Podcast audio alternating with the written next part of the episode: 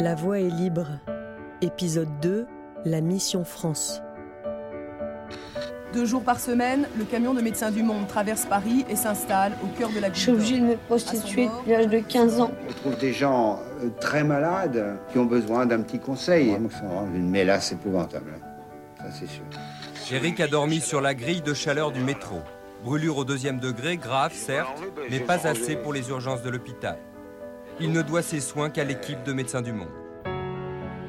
La scène se passe dans les années 80 sur un trottoir du 5e arrondissement de Paris. Un humanitaire de Médecins du Monde, sans doute rentré d'une mission dans un pays en guerre, discute avec un homme à la rue, la jambe dans le plâtre.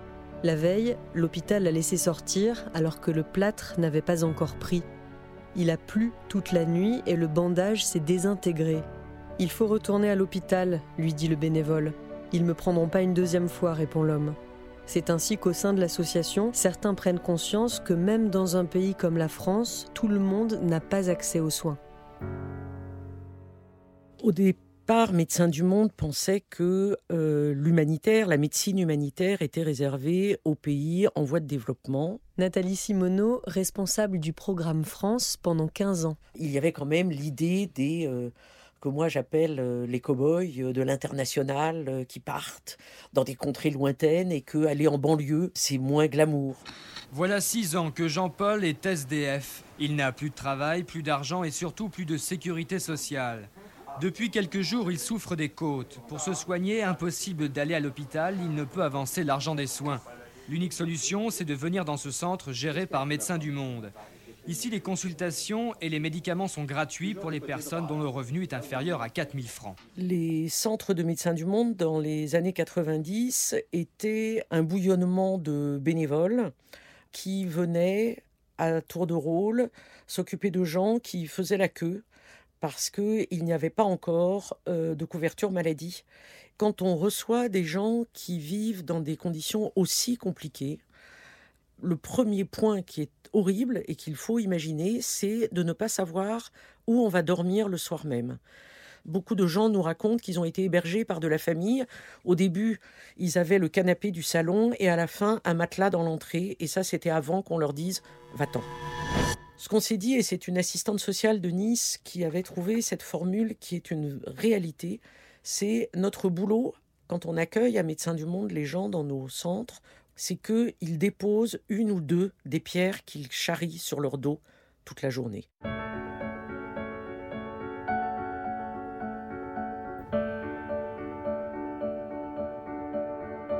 Il n'y a pas de pathologie de la pauvreté, il y a des pathologies augmentées, empirées par la pauvreté. Évidemment, tout ce qui est de la sphère respiratoire quand on est mal logé, mais aussi quand on est logé en sous-sol, dans des lieux extrêmement humides, avec des champignons sur les murs et des développements d'asthme, etc. Son surnom, la maladie des enfants pauvres. Dans cet immeuble parisien, 43 familles et des dizaines d'enfants atteints de saturnisme, intoxiqués par une peinture au plomb qui s'écaille sur les murs. Quand on était petit, on a mangé. Une autre maladie, qu'alors elle est vraiment la seule maladie de la pauvreté qu'on ait repérée, c'est le saturnisme infantile. Quand on mm. allait voir les familles et qu'on leur montrait les petits bâtonnets où on testait le plomb et ça devenait rouge, ils disaient mais qu'est-ce que je peux faire? Et il n'y avait rien à faire sauf déménager, ce qui ne leur était pas euh, offert. À la fin des années 80 apparaît aussi un problème nouveau, la hausse de la consommation de drogue qui expose les usagers à de multiples risques. Risque d'overdose, bien sûr, mais aussi tous les dangers induits par une consommation sans précaution, des seringues que l'on se partage par exemple à une époque où le sida fait déjà des ravages. En 1986, Médecins du Monde crée le premier centre de dépistage, anonyme et gratuit, mais il faut aller plus loin. Bonjour, je suis Béatrice Tamboul, je suis psychiatre et je suis membre de Médecins du Monde depuis 30 ans. Dans les années 90, il y a une explosion de cas de sida chez des usagers de drogue, et en particulier à Marseille, qui est une ville qui est très concernée par ces consommations. C'est donc de là qu'est née l'idée d'un bus, d'une antenne mobile qui va vers les personnes, c'est-à-dire proche des lieux où ils consomment, où ils vivent, et qui propose effectivement, entre autres, du matériel d'injection stérile, c'est-à-dire avec des messages de prévention qui sont assez simples, qu'on ne réutilise pas le matériel, qu'on ne le partage pas, et on explique aux personnes comment, enfin, ce, que, les anglo-saxons appellent l'empowerment, c'est-à-dire on essaye de, les rendre acteurs de leur propre santé, de leur faire comprendre l'intérêt qu'il y a à suivre euh, des conseils assez simples. Si au début j'ai partagé, mais après je partageais plus.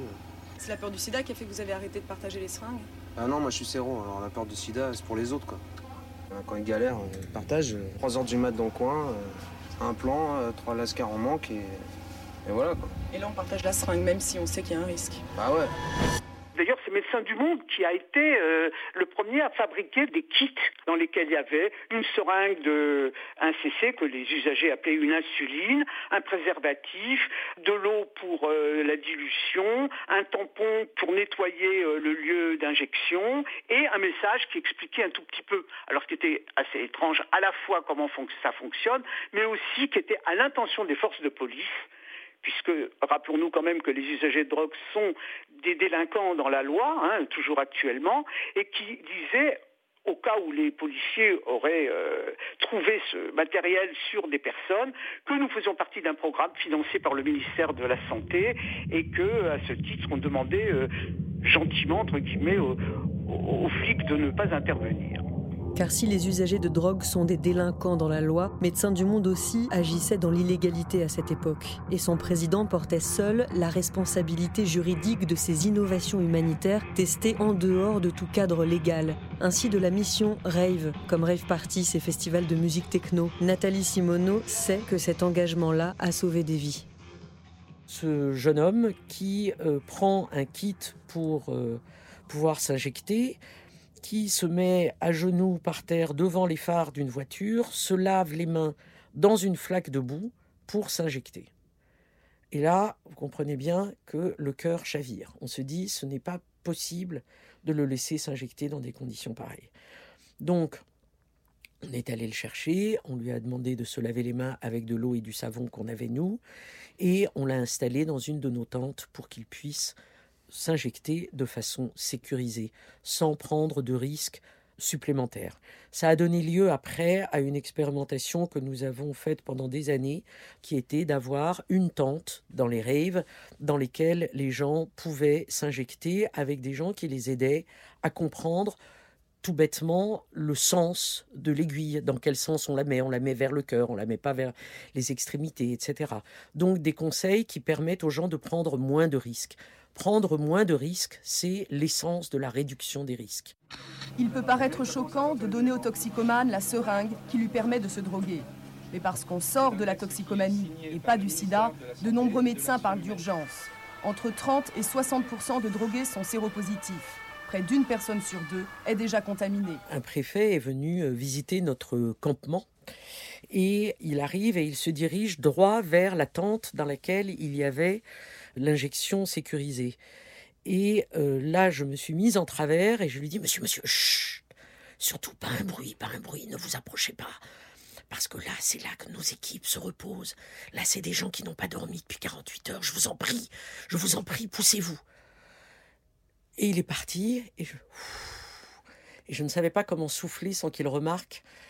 C'est la trouille que j'avais eue qu'il entre dans la tente j'avais l'habitude de dire, je ne suis pas hors la loi, je suis avant la loi. L'histoire me prouva que j'avais raison. Mes collègues me disaient que j'allais m'encanailler dans le caniveau. Enfin bon, bref, je vous en passe d'autres.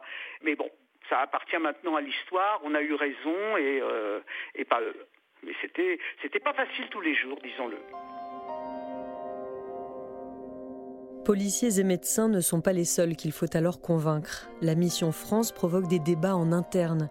Pourquoi se mettre dans une telle galère se demandent certains. Les donateurs privés, les bailleurs institutionnels hésitent à financer des actions de réduction des risques qui supposent que l'on accepte les pratiques et les modes de vie des toxicomanes. Qu'on les accepte et même parfois qu'on les inclut. Car souvent, chez Médecins du Monde, les aidés deviennent aidants. Béatrice Tamboul les appelle professionnels de l'expérience je n'ai plus conçu la médecine de la même façon le jour où on a embauché Momo. Momo, c'était Mohamed Amla. Il est mort le 23 juin 2000 d'une maladie voilà, du sida. Mais Momo, c'était un personnage euh, charismatique, intelligent, ayant une, vision stratégique, politique du travail qu'on faisait. Il l'a construit autant que nous. Il a été le coordinateur du travail de rue. C'est qui pouvait nous expliquer où ça se passe, comment ça se passe, ce qu'on consomme, combien ça coûte. Eh ben, effectivement, moi, dans mes livres d'addictologie, je ne trouve pas ça. Momo, lui, il savait ça.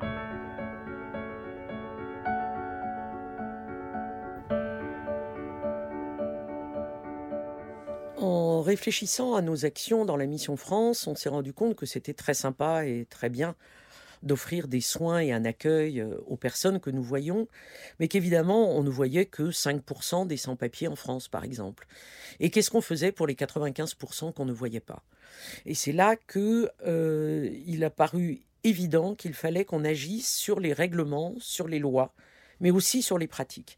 Et en fait, ce qu'on a fait, ça a été une construction basée sur plusieurs piliers.